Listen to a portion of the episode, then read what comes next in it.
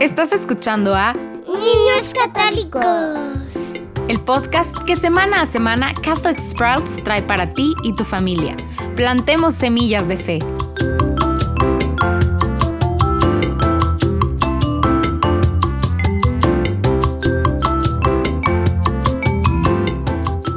Bienvenidos de nuevo a Niños Católicos. Durante las últimas semanas hemos estado hablando y aprendiendo sobre la aparición de Nuestra Señora de Guadalupe. Esta semana comenzaremos a aprender sobre la aparición mariana de Nuestra Señora de Fátima. Nuestra Señora de Fátima hace referencia al momento en que María se apareció a tres niños pastores pobres en Fátima, Portugal. Este evento es mucho más reciente que la aparición de María a San Juan Diego en México. De hecho, sucedió hace poquito más de 100 años. Aunque hay algunas diferencias entre Nuestra Señora de Guadalupe y Nuestra Señora de Fátima, ella sigue siendo la misma madre, nuestra bendita Madre María. Recordemos que cuando Jesús estaba muriendo en la cruz, se aseguró de decirle a su discípulo Juan que María ahora era su madre y le dijo a María que debía cuidar de Juan como si fuera su hijo. En ese momento, Jesús no solo se estaba refiriendo a Juan en particular, sino que nos estaba hablando a todos. María realmente es nuestra madre y nos ama. Esta es la razón por la que ella escoge a algunos de nosotros y se nos aparece. Ella se revela con un mensaje como lo hizo con San Juan Diego y en Fátima a los tres niños. María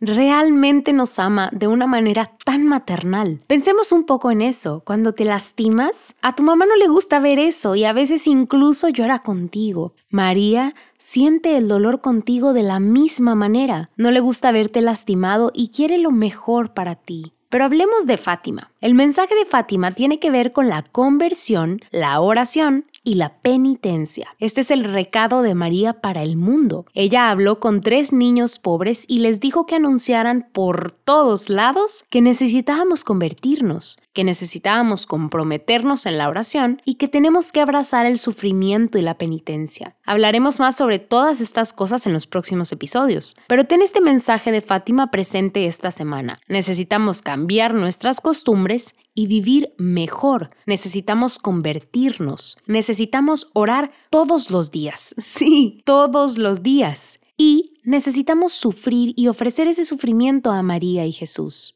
Bueno, después de esta introducción y de tener el mensaje bien pendiente en nuestra mente, hablemos de Fátima. Como mencioné, María se apareció en Fátima, Portugal, a tres niños pastores muy pobres. Estos niños eran Lucía y sus dos primos Jacinta y Francisco. Lucía era la mayor de los tres con solo 10 años. Francisco tenía 8 años y su hermana pequeña Jacinta 7. María eligió a estos tres niños para que fueran sus mensajeros al mundo. Ahora, puedes estar pensando, estos niños tienen casi mi edad. Y sí, si tienes 10 años o menos, estás en lo cierto. María pudo haberte elegido.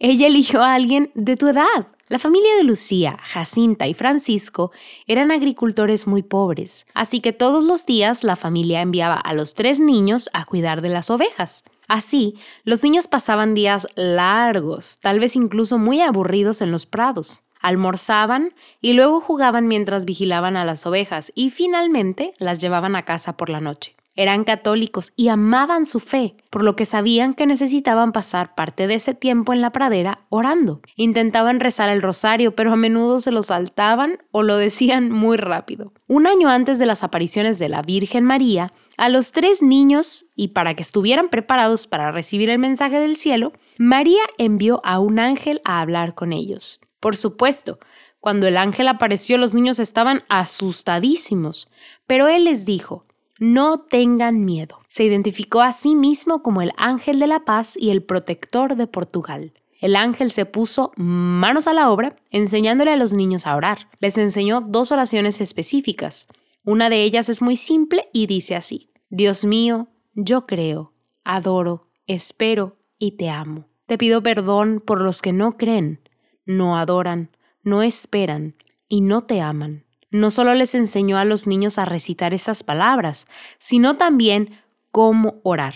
Y realmente inspiró en estos niños la dedicación a la oración. También les mostró la Santísima Eucaristía y les enseñó una oración que honra a Jesús presente en la Eucaristía en todos los tabernáculos del mundo. Entonces, con la ayuda del ángel, los tres niños aprendieron a orar. Aprendieron lo importante que es orar todos los días. Aprendieron que la forma correcta de orar es con todo el corazón y con toda la mente centrada en lo que se está haciendo y diciendo. Después de que el ángel se les apareció a los tres niños, ellos dejaron de repetir el rosario a toda prisa. No solo lo rezaban para poder ir a jugar después, sino que se tomaban muy en serio la oración y pronto estuvieron listos para conocer a María. Y María se les apareció.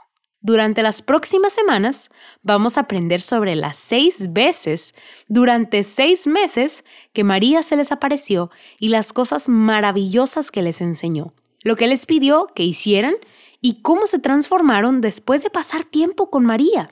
Hoy, amigos míos, tengo un desafío para ustedes. A Nuestra Señora de Fátima también la conocemos con el nombre de Nuestra Señora del Rosario. Se identificaba así cuando hablaba con los niños y les recordaba constantemente que rezaran el rosario todos los días. Ahora cuéntenme, ¿cuántos años tienen? ¿Tienen siete, ocho, nueve, diez? Recuerda, Jacinta tenía solo siete años cuando María se le apareció. María no le dijo, está bien Jacinta, cuando seas un poco mayor puedes empezar a rezar el rosario. No, María le dijo, ya, ahora mismo, es el mejor momento para empezar a rezar el rosario todos los días. Y entonces, quiero que reces al menos una decena de ese rosario hoy. Si puedes orar más, pues sería maravilloso. Lo que quiero que sepas es que no eres demasiado joven para rezar el rosario por ti mismo. Cree en lo que María les dijo a estos tres niños. Así entonces, tiene que ser verdad. Encuentra tu rosario y empecemos a rezar. Ya fue todo por hoy familias. La próxima semana seguiremos conociendo más de las apariciones marianas, por lo cual te esperamos aquí mismo en Niños Católicos, el podcast en español de Catholic Sprouts. Puedes bajar las hojas para colorear y otros recursos en español para acompañar lo que estamos viendo semana a semana en el enlace que aparece abajo. Aprovecha lo que hoy vimos para crecer en tu fe esta semana.